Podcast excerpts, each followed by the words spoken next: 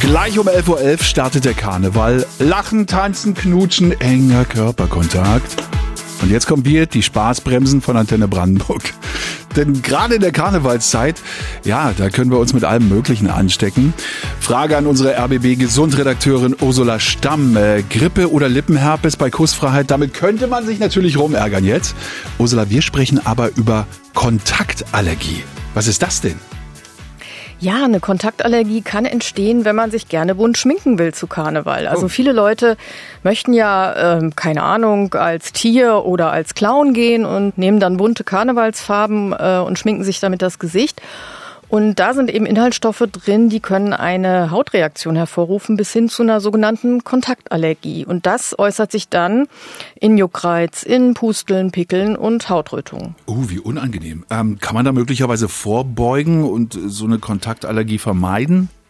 Also wer eine sehr empfindliche Haut hat, sollte vielleicht noch mal drüber nachdenken. Wer eigentlich eine normale Haut hat, kann das vorher testen. Und zwar eignet sich da eine Stelle ganz gut am Unterarm, an der Innenseite. Und da würde ich dann einfach mal diese bunten Farben nehmen, die auftragen, Pflaster drauf und mindestens 24 Stunden ähm, drauf lassen und dann sieht man schon, ob die Haut reagiert und wenn die reagiert, also rot wird oder juckt, dann auf keinen Fall ins Gesicht schmieren, diese Farben, auf keinen Fall, ja. Und wenn es dann doch mal passiert ist, man kann sich ja nicht immer schützen, Kussfreiheit ist natürlich verlockend. Ursula, was hilft denn dann? Was können wir da machen?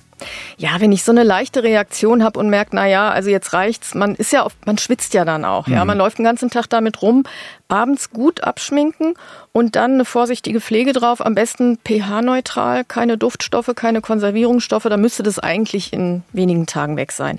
Wenn das nicht der Fall ist, dann doch lieber zum Hautarzt oder Hautärztin gehen und die verschreiben dann oft eine leichte Kortisonsalbe und dann müsste das Problem eigentlich auch in einer gewissen Zeit erledigt sein. Und beim nächsten Mal ist man vielleicht ein bisschen vorsichtiger. Wichtige Tipps von RBB Gesundredakteurin Ursula Stamm für die kommenden Tage. Äh, Ursula möglicherweise selber mit dabei, geschminkt? Na?